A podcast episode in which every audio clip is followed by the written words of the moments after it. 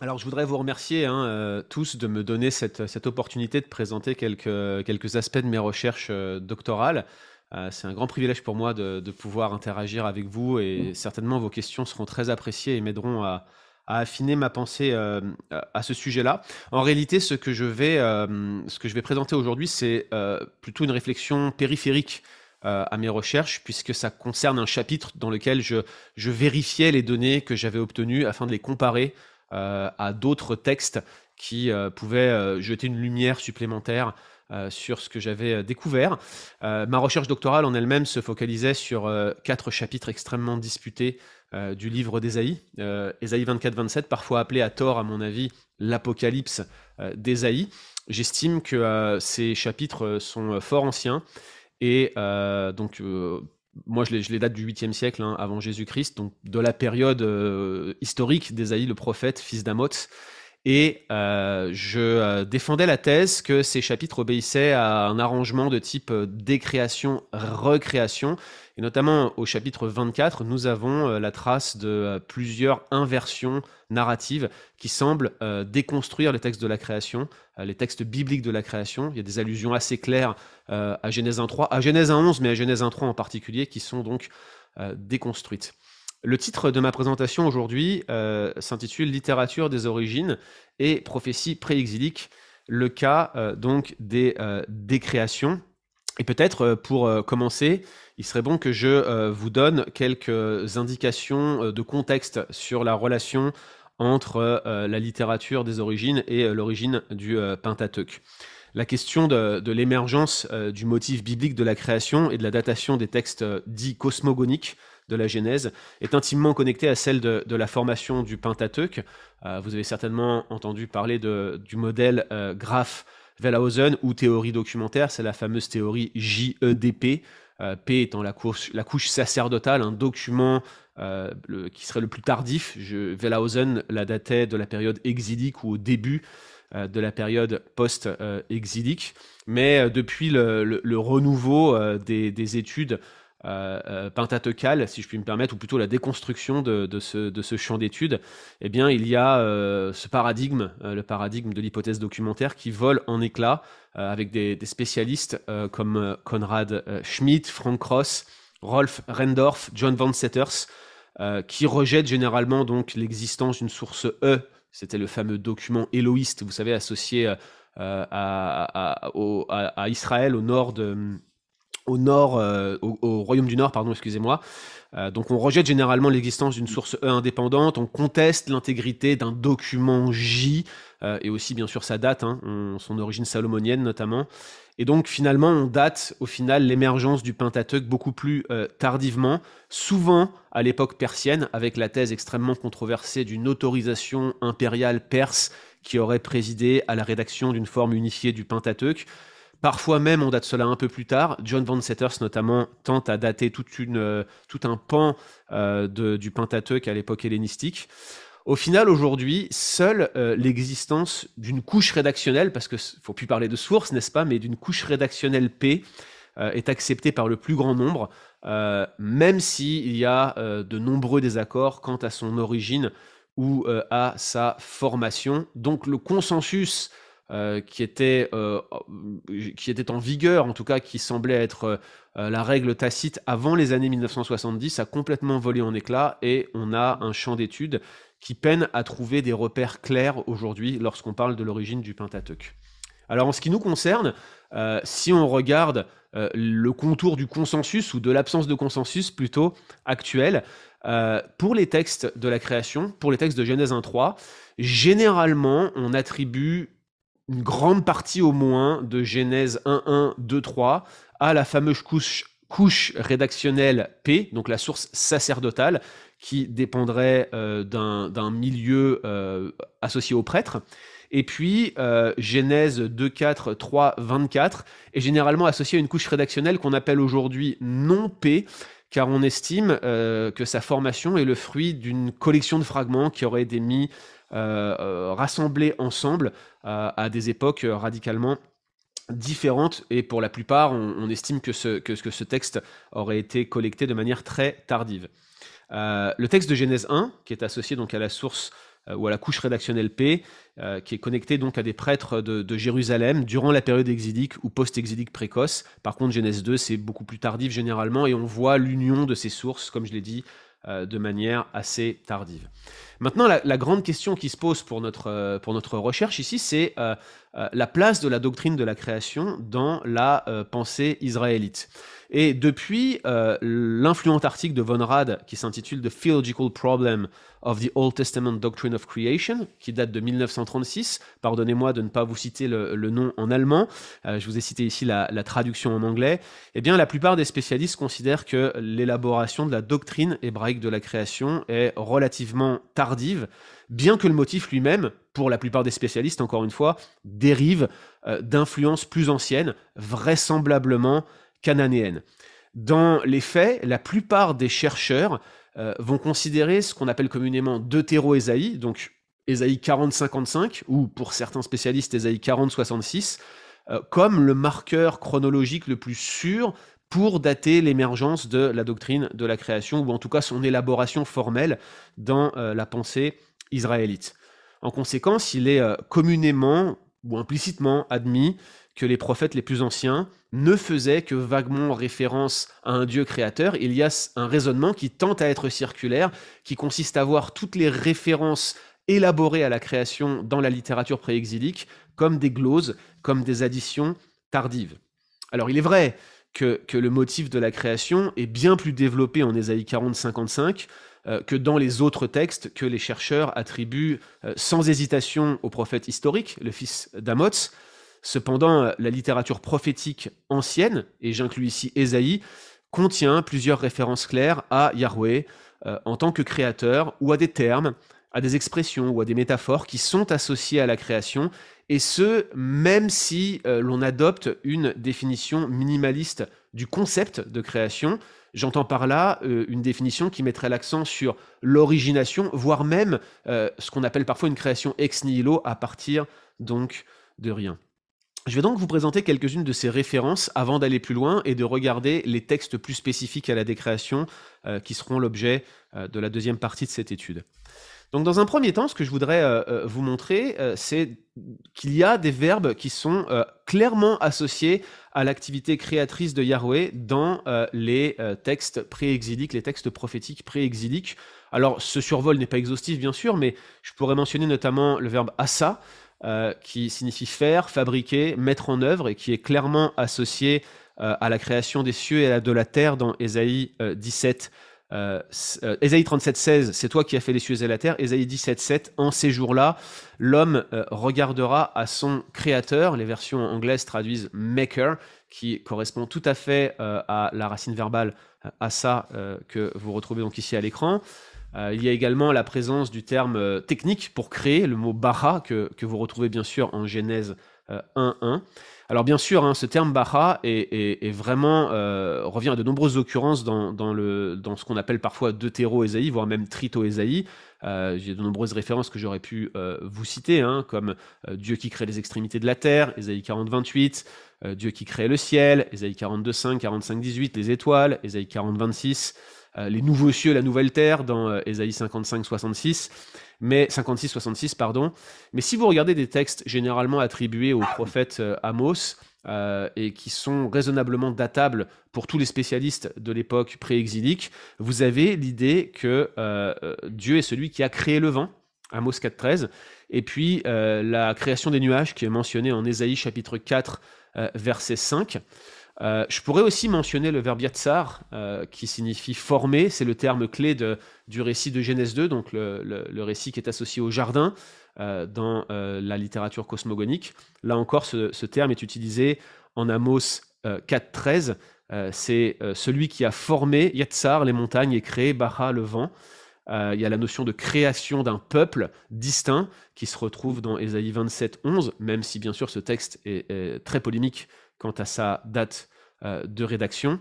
Ce qui est vraiment intéressant, c'est euh, c'est vraiment l'association des verbes dans certains passages, comme dans celui d'Amos 4.13, qui semble euh, créer un, certain regroupement entre les termes qui étaient employés spécifiquement dans Genèse 1 et ceux qui étaient plutôt utilisés en Genèse 2 et qui ont probablement une portée anthropomorphique euh, Dieu marquant en quelque sorte sa, sa condescendance divine, son, son, accommodation en utilisant euh, des anthropomorphismes, en se présentant lui-même comme un artisan ou comme un jardinier alors qu'il interagit spécifiquement avec Adam euh, dans le jardin.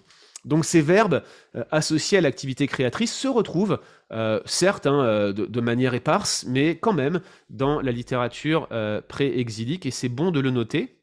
Je voudrais aussi mentionner quelques, quelques-unes des métaphores qui sont associés à l'activité créatrice euh, de euh, Yahweh. Euh, par exemple, la procréation. on a l'idée d'un créateur de l'humanité qui est présenté au travers de cette métaphore en Jérémie chapitre 3 verset 4, texte qui lui aussi est, très disputé quant à sa date de rédaction, mais également dans le, prophète Osée chapitre 2 verset 1. Je, vous recommande d'ailleurs la lecture hein, au sujet d'Osée du livre de Paul Humbert, hein, un, ouvrage qui, garde toute sa pertinence malgré qu'il date un peu. Euh, pardon, c'est un article, Yahweh, Dieu, géniteur. Euh, c'est une analyse en fait hein, euh, des verbes yalad et hil avec, Yahweh comme sujet. et la question que pose Paul Lambert, c'est est-ce qu'on a là ici une image, une métaphore, ou est-ce que cela désigne une activité créatrice réelle, avec toute une réflexion sur la date de rédaction? Il y a également un certain nombre de métaphores architectoniques que l'on peut retrouver notamment en Amos 9. Euh, ce sont généralement des métaphores qui sont associées au thème de la euh, royauté euh, divine. Dans Amos 9, vous avez l'image de la construction du trône de Dieu dans le ciel, et il y a vraiment cette idée de, Yahweh le bâtisseur. Vous voyez, c'est un peu la, manière dont ces, métaphores sont utilisées. Et puis, il y a toutes ces métaphores qui sont associées à la fondation de, Sion, en Ésaïe 14, en Ésaïe 28, en Amos 9. Euh, notamment en Amos 9, il y a cette idée de, bâtir sa demeure dans les cieux. Il a fondé euh, sa voûte sur la terre. Il appelle les eaux de la mer. Il les répand à la surface de la terre. Yahweh est son nom. Euh, il y a un, certain nombre de spécialistes, Ludwig en particulier, qui notent que cette idée de, Yahweh qui fonde Sion est réutilisée dans deux Ésaïe pour euh, décrire en quelque sorte l'activité créatrice euh, de, Yahweh. Donc, encore une fois, ce sont des métaphores, elles sont ce qu'elles sont, mais ce sont encore une fois des indices qui montrent euh, que ce, type de langage est associé à l'activité créatrice de Yahweh. Ces quelques exemples, bien sûr, ne sont pas ignorés par les spécialistes, mais en règle générale, ils sont considérés comme un faisceau de traditions qui sont soit distinctes, soit carrément indépendantes de celles euh, qui sont reflétées dans l'histoire des origines en Genèse 1.11 et en Genèse 1.3 en particulier. Cependant, on peut, trouver un petit nombre de textes euh, qui sont associés au mouvement prophétique et euh, qui présente un lien littéraire apparent avec Genèse 1.11, y compris dans la littérature prophétique pré-exilique. Alors je mentionne ici l'anagramme la, CIB, qui signifie connexion intra-biblique et qui fait référence à un terme que, que j'utilise euh, dans l'article que j'ai publié dans la revue réformée sur ma, ma, propre méthodologie pour évaluer les connexions intra-bibliques. Donc quand je mentionne le mot CIB ici, c'est tout simplement pour parler de, de connexion intra-biblique. Je vais juste mentionner ces quelques textes hein, rapidement. On a euh, l'idée que Yahweh est, le créateur du monde en Amos 4.13, hein, euh, euh, un, texte qui incorpore une série de lexèmes absolument impressionnante en commun avec Genèse 1. On a Huar, on a le, mot Adam, on a Asa, la racine Asa, Eretz pour la terre, Tsava, les, armées divines, le, verbe bara associé à la création, comme je le disais tout à l'heure, cette euh, accumulation de termes en commun suggère vraiment une connexion, euh, un lien même de dépendance. Ce texte est réellement clé. On a euh, des références au déluge en Amos chapitre 5, verset 8, chapitre 6, verset 9, deux fragments de récit d'un déluge avec l'expression alpené à Adama sur toute la surface du sol qui se trouve également dans la narration de, la tour de Babel en Genèse 11. On a également un texte, alors celui-ci est peut-être un, peu, euh, un peu moins spécifique, mais on a une référence au mérisme de Genèse 1.1 en Ésaïe 1.2, vous savez, cieux écoutez, terre prêtez l'oreille, c'est l'appel initial que l'on retrouve dès le début du livre d'Ésaïe, certains spécialistes estiment euh, que cela pourrait faire écho à ce mérisme, bien que ça ne soit pas évident dans euh, le contexte, surtout que le motif de la création n'est pas euh, forcément mentionné dans le reste du chapitre 1 d'Ésaïe, et la phraséologie évoque également l'appel mosaïque à écouter en Deutéronome 32, 1, et également le fait que les cieux et la terre soient pris à témoin au chapitre 30, verset 19 du Deutéronome, donc peut-être une tradition deutéronomiste, pour certains spécialistes. la référence n'est peut-être pas évidente, mais quand même, elle est, euh, elle est pertinente. Euh, le fait de la noter peut être euh, intéressant. Et puis dans d'autres textes, on a Yahweh qui est explicitement désigné comme le créateur de l'humanité, du monde et d'Israël. Hein. Je, je, pourrais mentionner Ésaïe 14, 32, 17, 7, 8, 1778 notamment semble reprendre la même tradition de la création d'Adam que celle de Genèse 2, en utilisant notamment le, mot Adam euh, à côté de la racine assa, faire, fabriquer, former. La, plupart des interprètes modernes soutiennent que, ces versets ne sont pas les, véritables paroles, les ipsissima verba du prophète, en particulier parce que euh, le concept de créateur divin est généralement perçu comme euh, une construction post-exilique. Donc vous voyez, il y, a, une sorte de circularité du raisonnement ici. Mais euh, plusieurs spécialistes évangéliques, par exemple Oswald, notent que le même concept apparaît dans des textes que presque tous les spécialistes s'accordent à dater d'avant l'exil. Par exemple, Osée chapitre 8 verset 14, un texte qui euh, est difficilement attribuable à un rédacteur post-exilique. Puis je pourrais mentionner brièvement d'autres exemples, hein, comme la métaphore de l'eau euh, pour désigner les nations hostiles, que l'on trouve dans plusieurs passages d'Ésaïe, notamment dans les oracles parmi les nations. Je pourrais aussi mentionner euh, toute l'imagerie qui, qui, est euh, celle utilisée pour désigner le jardin, euh, notamment dans le Cantique de la vigne d'Ésaïe au chapitre 5, versets 1 à 7, qui est renversé en Ésaïe, en 27. C'est très intéressant de voir comment au sein même d'Ésaïe, on semble avoir des références à Genèse 2 en Ésaïe 5, mais on a un renversement d'Ésaïe 5 en Ésaïe 27. Donc il y a des procédés ici qui sont absolument pertinents pour cette discussion qu'il faudrait noter. Et puis, bien sûr, on pourra mentionner aussi le, langage théophanique, le langage de royauté. Alors ici, bien sûr, je mentionnerai Ésaïe 6, puisque nous croyons à euh, l'inspiration plénière du Nouveau Testament. On sait qu'Ésaïe 6 est une théophanie, la théophanie la mieux attestée, puisque Jean lui-même euh, déclare que c'est Jésus qu'Ésaïe a vu dans le temple lors de son euh, appel. Tous ces exemples, au final, euh, montrent bien que euh, la, doctrine de la création n'est pas euh, limitée au texte post-exilique, bien que ce motif soit certainement devenu plus dense, plus élaboré après l'exil. Cependant, on peut trouver plusieurs traces d'une activité littéraire significative autour de ce thème, et je crois que la décréation, que je comprends comme un, un renversement de textes clés de l'histoire des origines, serait l'une des traces majeures de ce phénomène. Alors bien sûr, l'idée même, le concept même de décréation euh, est euh, débattu, notamment parce qu'il y a l'idée de la précréation que certains spécialistes défendent corps et âme, hein, John Day par exemple, qui voit dans les versets de Genèse 1.1 euh, et 1.2 aussi l'influence de la littérature cananéenne et des références diverses et variées à un conflit cosmogonique qui aurait présidé à euh, la création des cieux et de la terre dans Genèse 1, euh, tradition qui aurait été bien sûr euh, démythologisée pour être intégrée dans le, corpus biblique. je, n'adhère pas à cette définition, je, la rejette et j'y consacre un chapitre dans le cadre de ma thèse, dans lequel je, donne la définition suivante à, à ce procédé littéraire qu'est la décréation. Au sein de la Bible hébraïque, la décréation est un motif littéraire intertextuel dans lequel un texte cible déconstruit ou renverse au moins un texte source directement ou indirectement associé au récit de la création.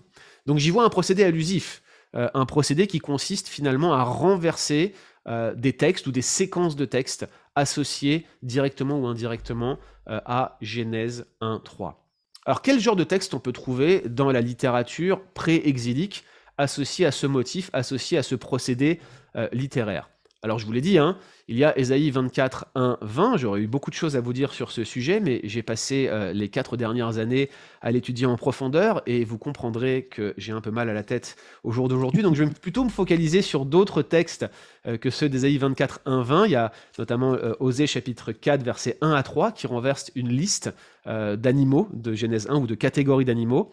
Il y a aussi un texte du 7e siècle, exemple de ce qu'on appelle la prophétie écrite, le livre de Sophonie, avec une décréation majeure au chapitre 1, verset 2 et 3. Et puis il y a le texte de euh, Jérémie 4, 23, 26, qui est la décréation par excellence, notamment parce qu'il contient une référence à la paire Tohu Vabohu, euh, la, paire qui est mentionnée euh, et souvent traduite par l'expression informe et vide dans nos versions de la Bible.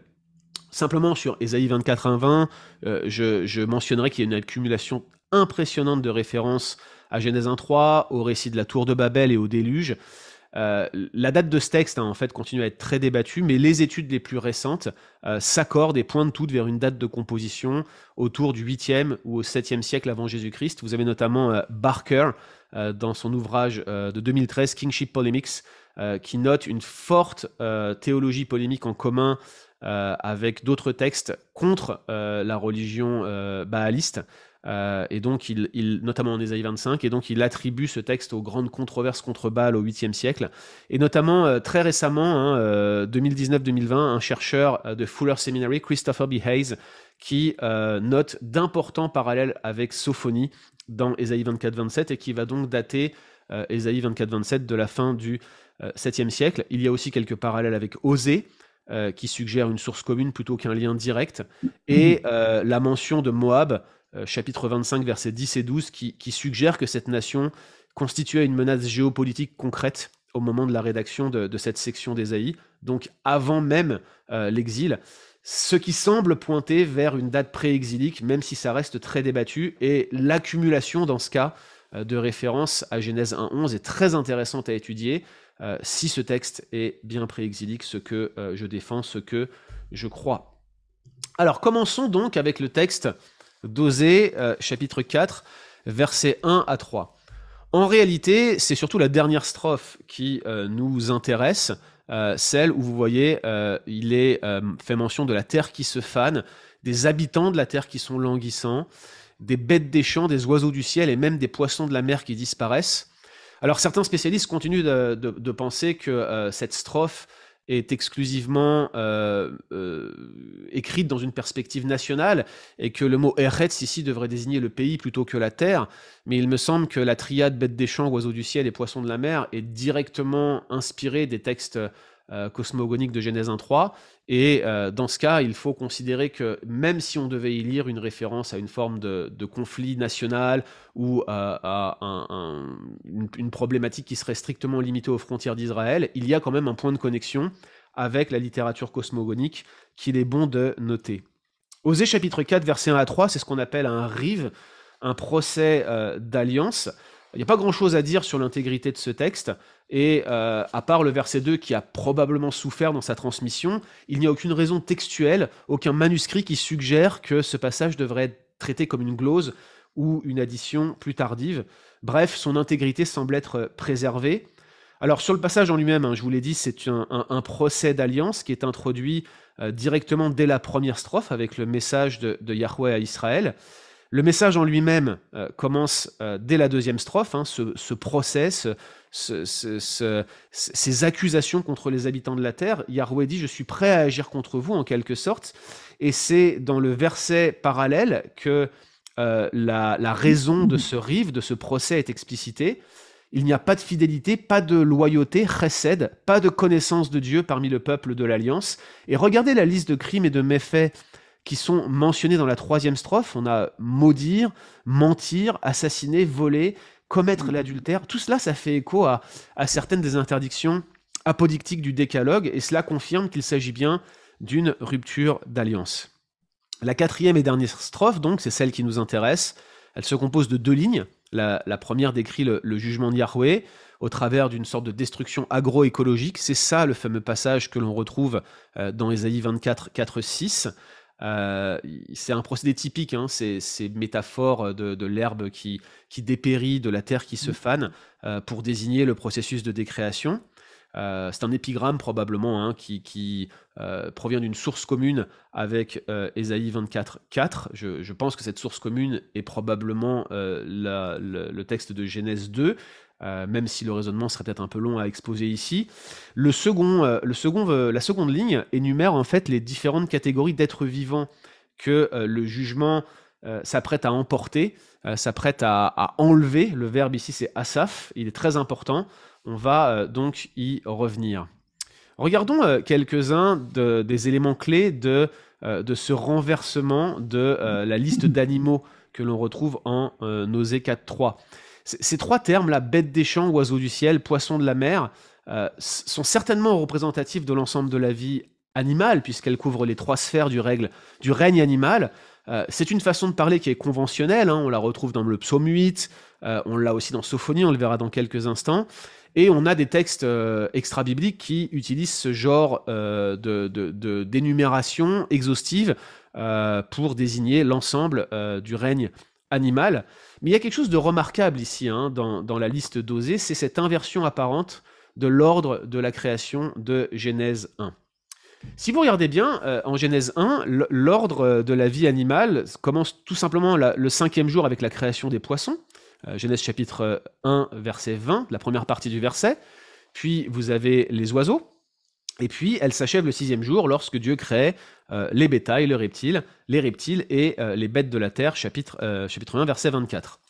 Le même ordre se retrouve en Genèse 1, 26 et 28, deux versets dans lesquels on a de fortes similitudes lexicales avec la liste d'Osée 4.3. Il semblerait, effectivement, si on considère les termes employés, que Osée euh, a directement puisé dans ces versets-là. Par contre, dans la liste d'Osée, euh, la séquence est complètement inversée et elle suit euh, l'ordre d'une autre liste que l'on retrouve un peu plus loin dans la littérature des origines.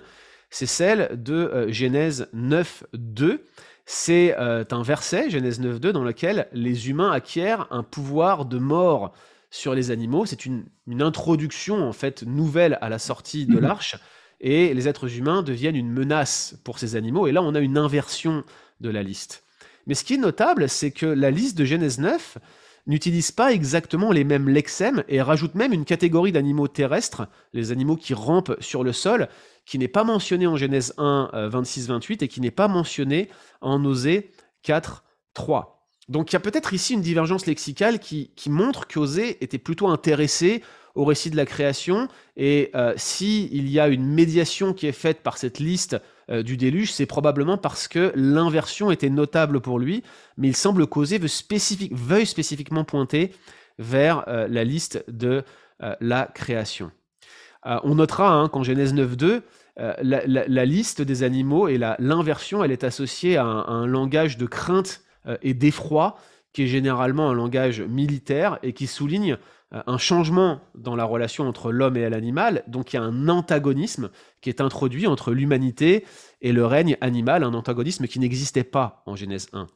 Bien que, le contexte soit différent, le renversement dosé véhicule euh, certainement la même perspective, à savoir un bouleversement de l'ordre très bon de la création. Je pense que cette lecture est renforcée si, si l'on considère la propension d'oser à inverser des oracles antérieurs et également le rôle euh, absolument unique qu'il accorde aux animaux dans les alliances entre Dieu et euh, l'humanité. En Osée 2.20 notamment, Yahweh promet d'établir une alliance qui impliquera l'humanité et les bêtes des champs, les oiseaux du ciel et les reptiles du sol. Et comme l'ont noté de, nombreux interprètes, cette alliance, en fait, est un renversement de la punition annoncée en Osée 2.14.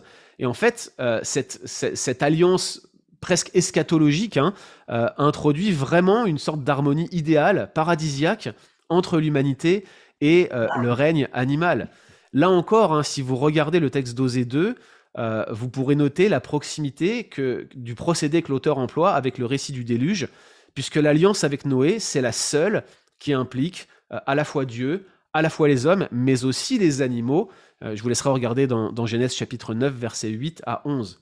Mais encore une fois, si on s'en tient aux similarités lexicales, euh, Osée 4.3 euh, a pour seul pendant la liste de catégories d'animaux qui se retrouvent dans le récit de la création, et c'est la même chose en Osée 2.20, ce sont les mêmes euh, lexèmes. Je ne vais pas aller en, profondeur sur les points de connexion entre Osée 2, Osée 4 et Genèse 1, mais notez que que les termes employés connectent presque indubitablement Genèse 1 à Osée 2 et Osée 4. C'est comme si en fait l'auteur d'Osée avait sous les yeux le texte de Genèse 1 pour euh, avoir euh, cette liste qu'il déconstruit, qu'il renverse. Le, point capital de ce que je veux dire ici, c'est que dans le livre d'Osée, Osée 4.3 n'est pas la seule occurrence de renversement d'alliance, ni la seule liste d'animaux présentant des affinités avec Genèse 1. Et ces réutilisations euh, suggèrent que l'auteur d'Osée connaissait à la fois les motifs de décréation, ceux qui étaient présentés dans le récit du déluge, mais aussi la notion de récréation, de recréation, qui, qui est présentée ensuite dans l'alliance noaïque, tout en connaissant et en ayant à disposition un récit très clair de la création, en utilisant des lexèmes qui sont exactement euh, identiques. Cela confirme également que au moins une partie du matériel littéraire associé à la couche rédactionnelle P, je vous rappelle, hein, qui était censée être exilique, eh bien, elle était euh, déjà disponible avant l'exil. Euh, si l'on s'en tient à la datation euh, de ce texte d'Osée, ça serait donc le 8e siècle avant Jésus-Christ. Mais ce n'est pas tout. il y a des termes en Osée 4.3 qui sont extrêmement importants, notamment cette racine verbale asaf, qui signifie rassembler, collecter, recevoir, mais dans le contexte euh, d'Osée 4.3, elle signifie plutôt ôter, retirer, euh, détruire. Euh, ce qui est vraiment intéressant, c'est que ce texte et ce, terme pardon, est utilisé dans deux autres textes prophétiques. Sophonie chapitre 1 versets 2 et 3, Jérémie 8 chapitre 13, des textes qui sont probablement connectés entre eux pour des spécialistes comme De Roche. Dans tous ces passages, la racine asaf fait partie d'un jeu de mots et a probablement été préférée à d'autres termes très certainement dans un souci d'esthétique littéraire. Pourtant, euh, le lien étroit entre Osée 4 et Genèse 1 suggère que le sens fondamental de Asaph, en rapport avec la création, est euh, l'opposé complet et absolu des actions qui sont décrites par Baha, le verbe euh, technique pour créer en Genèse 1. Et je cite ici en fait Michael de Roche dans un article assez influent de Vetus Testamentum publié dans les années 80. Ce qui est aussi absolument significatif, euh, ce sont ces euh, divergences lexicales entre la liste d'Osée chapitre 4 verset 3 et celle de Genèse 1 26 28 parce qu'on peut noter vraiment la, grande similarité qui existe entre les lexèmes employés dans chaque passage et dans chaque liste mais il y a notamment par exemple l'ajout d'une particule euh, la particule gamme traduit par même dans la plupart des versions euh, qui suggère que la destruction des poissons aurait pu paraître surprenante au lecteur. Vous savez, il dit, euh, voilà, Dieu va euh, détruire les poissons de la mer, les oiseaux du ciel, pardon, les oiseaux du ciel, les bêtes des champs, et même les poissons de, de la mer dans son inversion. Et de toute évidence, personne ne se serait attendu qu'une sécheresse, parce que vous vous souvenez, hein, la terre fane, les habitants languissent, donc personne ne se serait attendu à ce qu'une sécheresse affecte la vie aquatique. C'est vrai que, cette idée de, poissons de la mer qui sont affectés par ce phénomène euh, trouble les, spécialistes. Euh, Douglas Stewart, un commentateur évangélique, soutient que, la destruction des poissons pourrait refléter la sévérité de la sécheresse, allant jusqu'à assécher la mer. Euh, Duane Garrett suit un raisonnement similaire. Il avance l'hypothèse d'une pénurie de nourriture qui entraînerait une surpêche sur le littoral avec des changements climatiques, qui provoquerait un déplacement des stocks de poissons vers le large. Notez la créativité de nos confrères. Ces interprétations sont pertinentes selon moi, mais elles ignorent euh, la nature hyperbolique du procédé littéraire qu'est euh, la décréation. Euh, dans le sillage des multiples allusions au Pentateuque que l'on retrouve dans Osée, cette clause, à mon avis, implique plus probablement que le jugement préfiguré dans Osée 4.3 sera encore plus sévère que, le déluge. Hein. Je, suggère ici que la, traduction que, que j'emploie, je vais peut-être revenir en arrière pour vous montrer le, euh, la traduction que j'avais utilisée. Euh, mais je suggère ici tout simplement que euh, lorsqu'il dit les pêtes des champs, les oiseaux du ciel et même les poissons de la mer disparaissent, l'auteur s'attend à, ce que, à ce que le lecteur identifie la source en Genèse 1, se souvienne de la décréation de Genèse 9 et se dise waouh, le jugement qui est prophétisé ici sera plus sévère, ira plus loin que le déluge. On en arrive à un jugement qui va avoir une portée presque eschatologique, euh, on parle peut-être même ici de fin du monde, il semble évident que l'auteur d'Osée, dès le 8e siècle, pointait ici vers l'escaton, en tout cas selon ma compréhension. Et puis je pense qu'il faut noter aussi une dernière divergence, celle que vous retrouvez ici, hein, les, termes différents pour désigner les, catégories d'animaux. Dans Genèse 1, le, terme Haya, la vie finalement, est systématiquement utilisé en colocation avec Eretz, euh, je, vous renvoie hein, vers les versets que je mentionnais tout à l'heure, Genèse 1, 24-25, euh, Genèse 1, 28, Genèse 1, 30. souvent, il est associé avec le, terme remesh, une forme participiale du verbe, en fait, qui est une forme nominale. Euh, l'expression bête des champs qui est utilisée dans Osée chapitre 4, Hayat Asadeh, est pratiquement absente de ce qu'on appelle parfois le volet sacerdotal de la Genèse, donc de la, de la couche littéraire P. Pourtant, et c'est là que c'est vraiment intéressant, c'est un véritable leitmotiv dans le second récit de la création, donc la, couche littéraire non P, vous la retrouvez au moins à cinq reprises en Genèse 2 et en Genèse 3. Et cet indice ne, peut pas rendre compte d'un lien, bien sûr, entre Osée, 4, chapitre, euh, chapitre 4, verset 3 et la tradition de, de Genèse 2, 3, parce que finalement l'expression est relativement courante.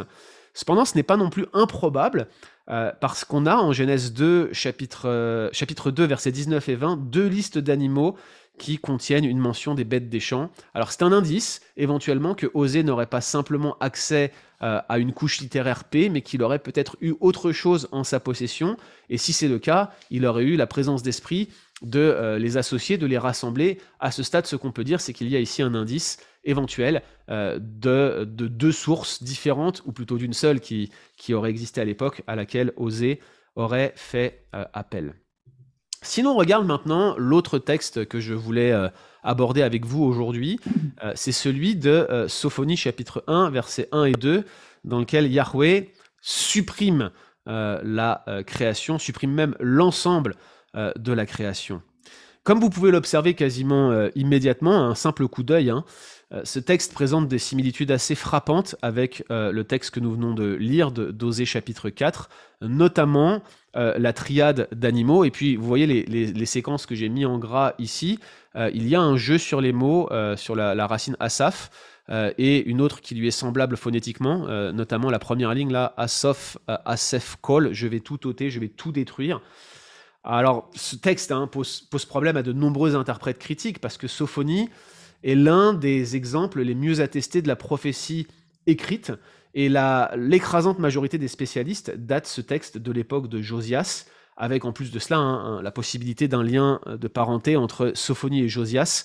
Euh, dans la, généalogie de, Sophonie, l'une des seules, la seule même qui est mentionnée dans la littérature prophétique, si l'on exclut celle d'Ésaïe, euh, le roi Ézéchias est probablement un ancêtre commun entre Sophonie et euh, le roi Josias.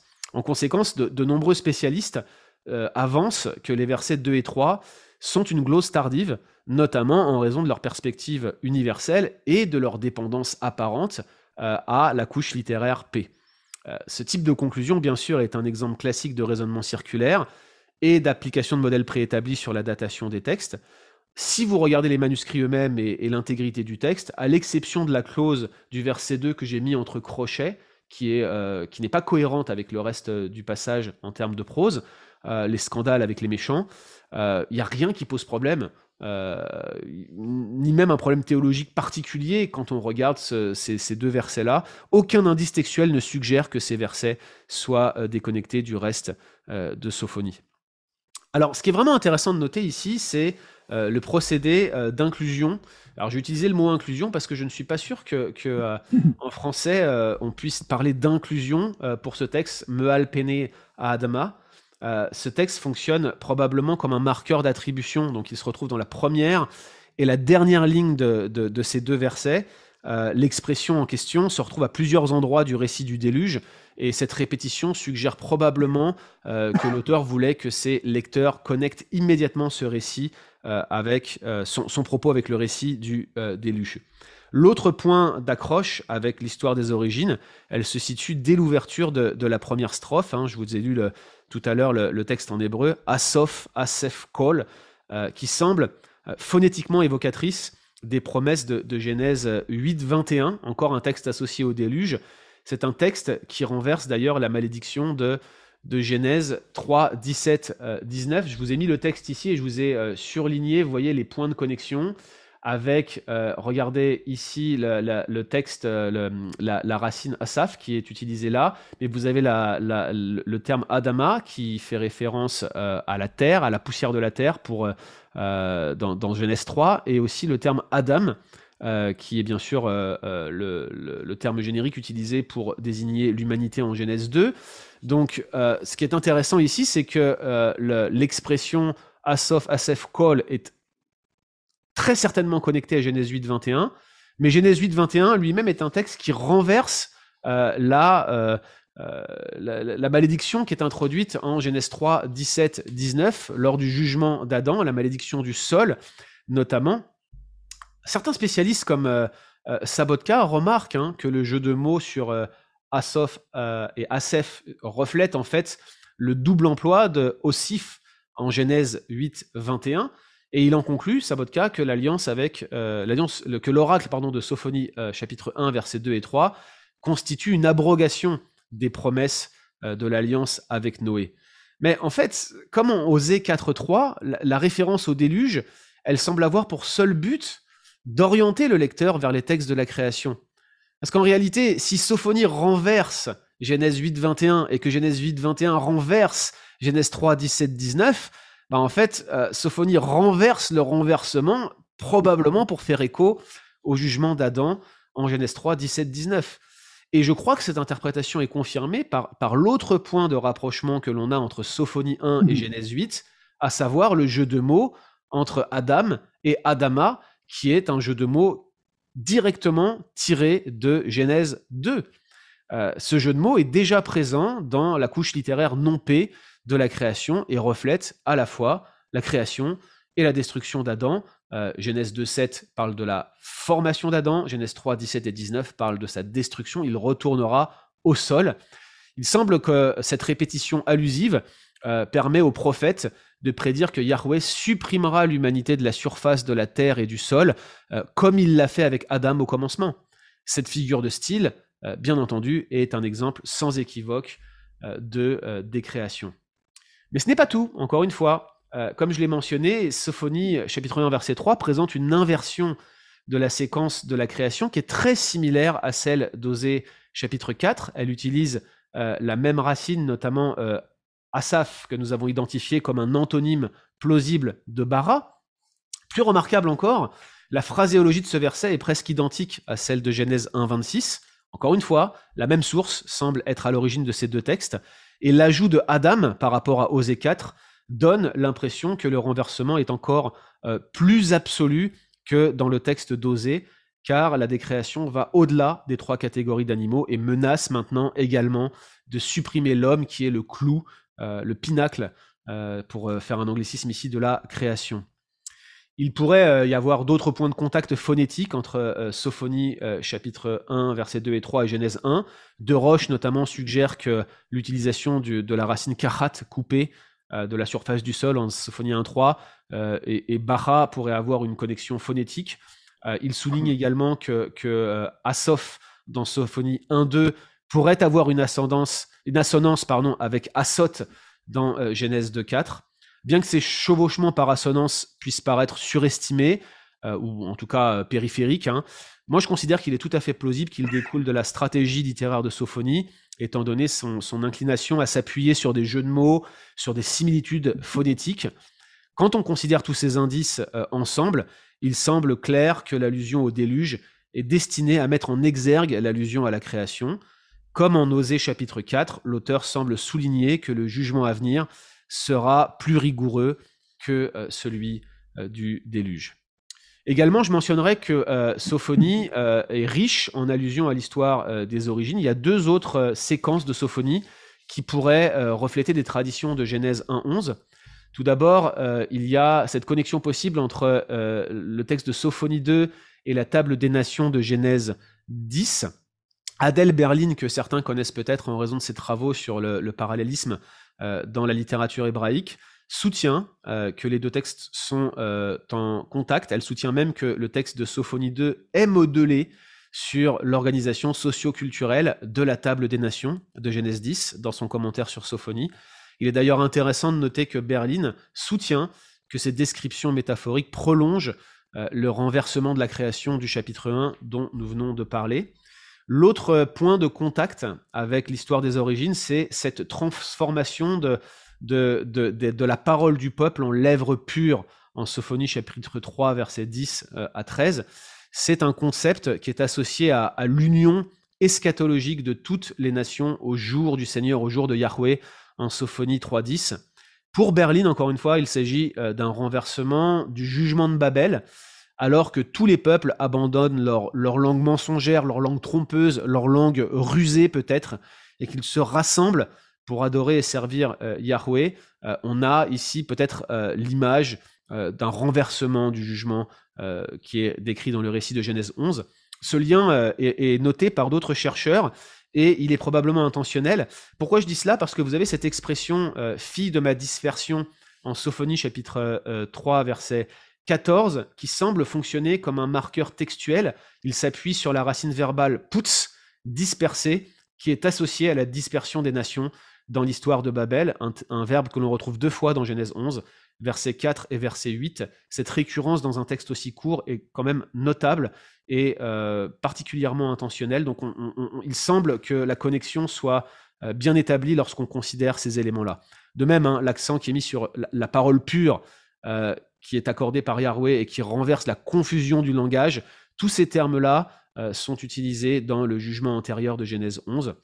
Au travers de tout cela, euh, Sophonie dépeint la formation d'une nouvelle communauté eschatologique, un reste d'Israël qui est rejoint par des nations purifiées. Tout cela euh, dans un contexte euh, où vous avez un texte de Sophonie dont la date de rédaction est clairement pré-exilique et reconnue par l'écrasante majorité des spécialistes. Pourquoi est-ce que c'est important? Eh bien parce que Sophonie contient trois points de contact significatifs avec Genèse 1.11, euh, incluant une séquence claire de décréation cosmique en Sophonie 1, euh, versets 2 et 3. Contrairement à Osée 4, la plupart de ces allusions, cette fois-ci, ne sont pas liées à la strate P, mais à la strate non P de l'histoire des origines, c'est-à-dire au récit du jardin et de la chute, et aussi au récit du déluge. Les séquences qu'elle utilise du déluge euh, seraient associées pour les spécialistes critiques à la strate non P. Mais on a vu que la phraséologie de, de Sophonie 1.3 est quasi identique à celle de Genèse 1.26, et pourtant, Sophonie la combine avec la tradition du jugement d'Adam qui est reflétée en Genèse 3, 17, 19. D'autre part, si Adèle Berlin a raison et que Sophonie 2 est modelée sur Genèse 10, alors nous avons deux textes P majeurs qui sont reflétés dans l'œuvre d'un prophète de la fin du 7e siècle. Cela pourrait suggérer non seulement qu'au moins une partie de la tradition P est antérieure à ce que l'on pense habituellement, mais aussi qu'une forme de Genèse 1.11 existait peut-être à cette époque et était accessible à l'auteur de Sophonie, euh, parce que euh, tout simplement, il avait un texte unifié sous les yeux, un corpus qui peut-être euh, viendrait en quelque sorte contredire les modèles actuels de ce que nous entendons par la formation du Pentateuque. Je pense que le dernier texte que je vais vous présenter va confirmer ce que nous avons dit juste là, jusque-là. Il s'agit de la, décréation que l'on retrouve en Jérémie chapitre 4, versets 23 et 26. Euh, je ne vous ai pas mis le texte hébreu ici, ce texte est bien connu et les connexions euh, sont notées par, euh, l'ensemble des spécialistes qui travaillent sur le texte de Jérémie. regardez hein, la, la, paire Tohu Vabohu ici qui, fonctionne certainement comme un marqueur textuel et qui pointe vers le texte de Genèse 1. Là encore, hein, ce texte est, généralement considéré comme une glose tardive. Il y a un mini consensus à ce sujet de la part des spécialistes critiques. Euh, soit en raison de leur prétendu caractère apocalyptique, soit parce qu'ils font, une fois encore, largement appel à paix. Euh, cependant, le texte de Jérémie 4 n'est pas apocalyptique, en tout cas pas selon la définition du genre donnée par euh, le groupe de travail sur la littérature apocalyptique que, John Collins préside à la SBL. Et puis, à la suite des travaux de, de qu'on ne peut pas vraiment qualifier d'évangélique, plusieurs chercheurs acceptent la paternité de Jérémie sur ce passage. Si tel est le cas, et c'est ce que je pense, alors Jérémie 4, 23, 26 constitue la séquence de décréation la plus élaborée de la littérature prophétique pré-exilique. Même un simple coup d'œil, hein, comme vous devez le faire présentement sur ce passage, révèle un chevauchement textuel évident avec les récits de la création. Regardez au verset 23 notamment le, parallélisme entre Eretz et Shamaim qui euh, renverse le mérisme de Genèse 1. Donc on a Eretz, la terre qui arrive avant les cieux, Shamaim. Euh, et puis il y a cette euh, colocation Tohu Vabohu qui fonctionne comme un marqueur textuel qui pointe de manière évidente vers le deuxième verset de Genèse 1 il n'apparaît que sous cette forme dans ces deux textes. Euh, si vous devez trouver d'autres textes où les, mots sont présents ensemble, ils n'ont pas exactement la même forme. Je pense que c'est l'allusion la, plus claire de toute la Bible hébraïque à cette expression informe et vide. Ce qui est intéressant aussi, c'est l'absence de lumière. Notez le pluriel, j'ai fait exprès de le, laisser ainsi. Euh, ça, rappelle l'obscurité de Genèse 1-2, euh, même si probablement le pluriel fait plutôt référence aux astres qui sont créés euh, le quatrième jour. Et puis je noterai aussi la, répétition quadruple hein, de Raati, euh, Veine, euh, je regarde et voici, qui fait probablement écho à, la répétition sept fois de Vayacha en, Genèse 1, à chaque fois que Dieu regarde la création qu'il vient de former. Holaday, encore lui, soutient que la référence à Adam au verset 25 fait allusion à Genèse chapitre 2, verset 5, et je crois que euh, l'expression Aïn, Adam, il n'y a plus d'homme, euh, a son pendant euh, dans Genèse 2, notamment quand Dieu dit qu'il n'y avait pas d'homme pour cultiver le jardin. La phraséologie est quasiment identique. De plus, la mention d'Adam avant les oiseaux du ciel, là encore, pourrait inverser la séquence de création de la Genèse, en Genèse 1, euh, versets 20-23 et 26-31. On sait que les animaux sont créés avant le sixième jour. Là, on a Adam qui est mentionné avant les animaux. On le note parce qu'on commence à être habitué à ce phénomène d'inversion qu'on a noté dans les deux textes précédents et qui est courant donc dans euh, la littérature prophétique. Mais à mon sens, hein, l'inversion la plus décisive, ça se produit au dernier verset avec la transformation du jardin en un désert en Jérémie 4, 26 qui semble inverser le mouvement d'une terre privée d'eau et de végétation vers un jardin luxuriant en Genèse chapitre 2 versets 5 et 8. Donc il semble que même le dernier verset où le Carmel devient un désert, il semble peut-être que Carmel soit utilisé ici comme un synonyme euh, de Gan, le mot pour jardin dans Genèse 2, et peut-être ici on a une inversion euh, de, de, ce mouvement d'une terre mal irriguée ou non irriguée vers une terre irriguée en Genèse 2, et on a le renversement qui est présent ici, où une terre qui serait luxuriante deviendrait un véritable désert. Alors comment on explique euh, toutes ces allusions ici euh, dans, euh, Genèse, dans Jérémie 4, 23, 26, et notamment les points de contact qui existeraient avec Genèse 1 et 2 dans euh, un influent article, Michael Fishban, spécialiste de l'intertextualité et probablement celui qui a euh, la, paternité hein, de, des premiers travaux significatifs sur euh, ce procédé littéraire dans la Bible hébraïque, Fishban soutient que Jérémie 4, 23, 26 renverse la séquence de la création de Genèse 1 à 10 et reflète la structure en 7 jours de Genèse 1, 1, 2, 4. Certaines de ces observations sont, pertinentes. Par exemple, l'association de l'humanité au sixième jour et des oiseaux du ciel au cinquième jour en Jérémie 4, 25. Mais je pense que d'autres arguments sont moins convaincants.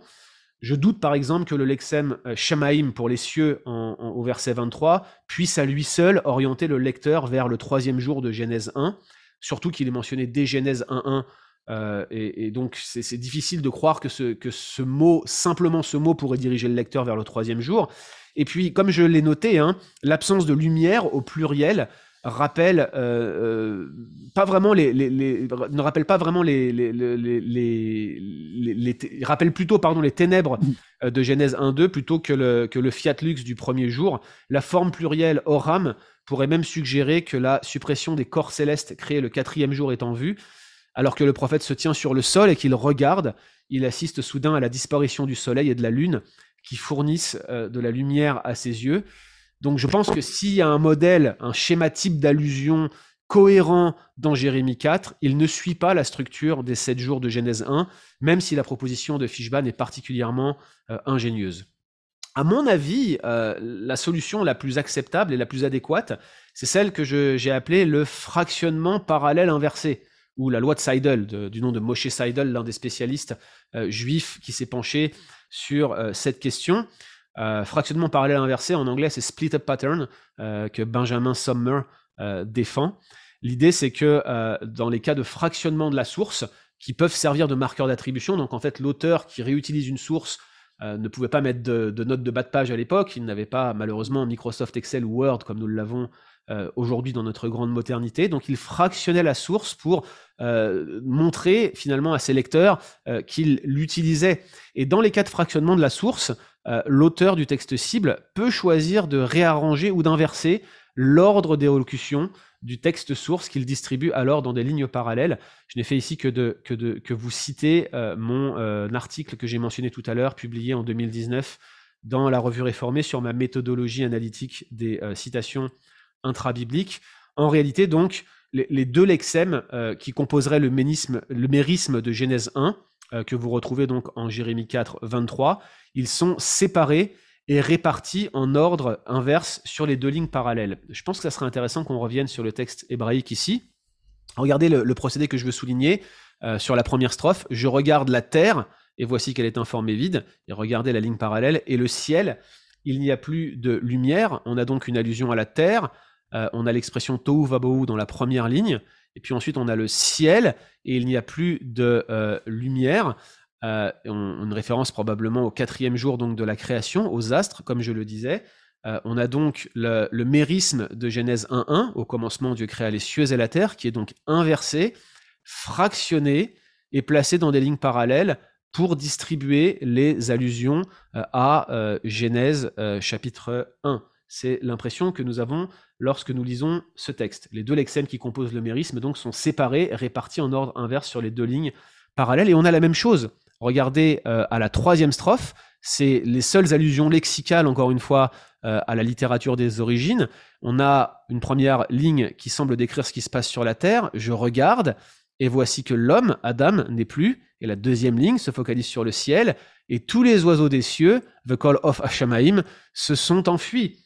Donc on a ici vraiment une distribution inversée, une sorte de, fractionnement parallèle inversé euh, de euh, euh, ce texte de, de, de, Genèse 1 et de Genèse 2, si l'on considère la troisième strophe, qui semble être répartie selon un renversement du mérisme de Genèse 1. Donc il y a vraiment un procédé très élaboré ici qui semble être en jeu.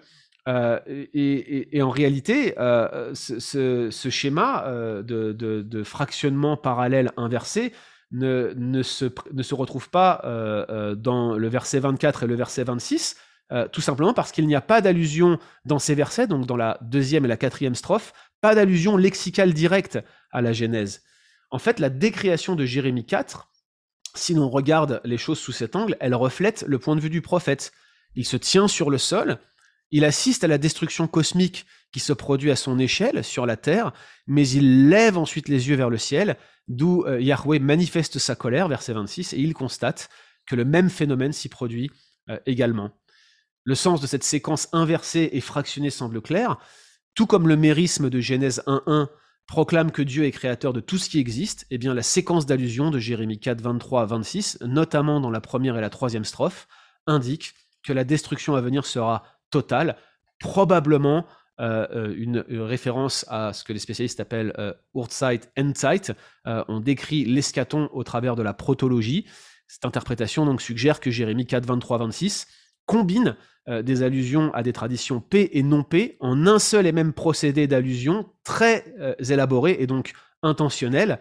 Et si la datation de cette péricope par Holiday est correcte, eh bien donc l'hypothèse d'une recension pré-exilique de textes P et non P disponible à la fin du 7e siècle semble encore plus plausible, et j'irai plus loin, on a même le sentiment qu'on a ici un seul et même document qui circulait euh, de manière indépendante à cette période et qui était accessible à l'auteur euh, de Jérémie, euh, quand on regarde notamment la notion d'élaboration que nous retrouvons ici. Alors quelques mots de conclusion avant éventuellement d'échanger avec vous. Hein. les données donc présentées dans cette intervention démontrent sans ambiguïté euh, que le motif de la création est présent dans la littérature pré-exilique, euh, même si le paradigme euh, actuel est tenace pour voir la création comme un motif majoritairement post-exilique, les données que nous avons vues aujourd'hui suggèrent le contraire, même si bien sûr on accepte une élaboration progressive du concept. Au-delà du langage métaphorique qui désigne Yahweh comme créateur, on a plusieurs passages qui présentent des similitudes lexicales avec l'histoire des origines, notamment avec les récits de la création et du déluge. On peut donc trouver également quelques textes qui présentent une inversion de section spécifique des récits de la création et d'autres parties de Genèse 1.11.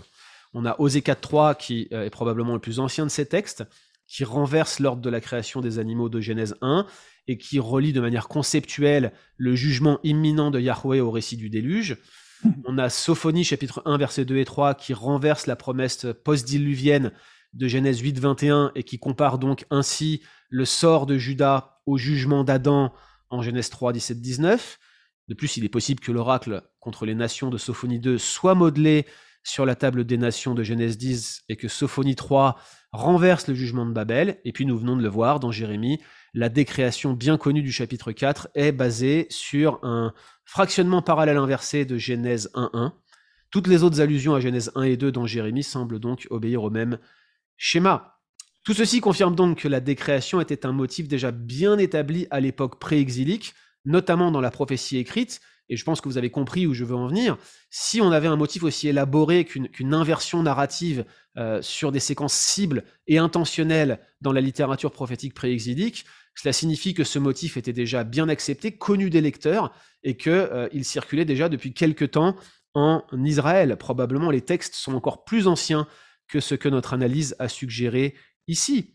Cela confirme donc que les allusions à l'histoire des origines dans la littérature prophétique ancienne puisent à la fois dans la couche rédactionnelle P et non P.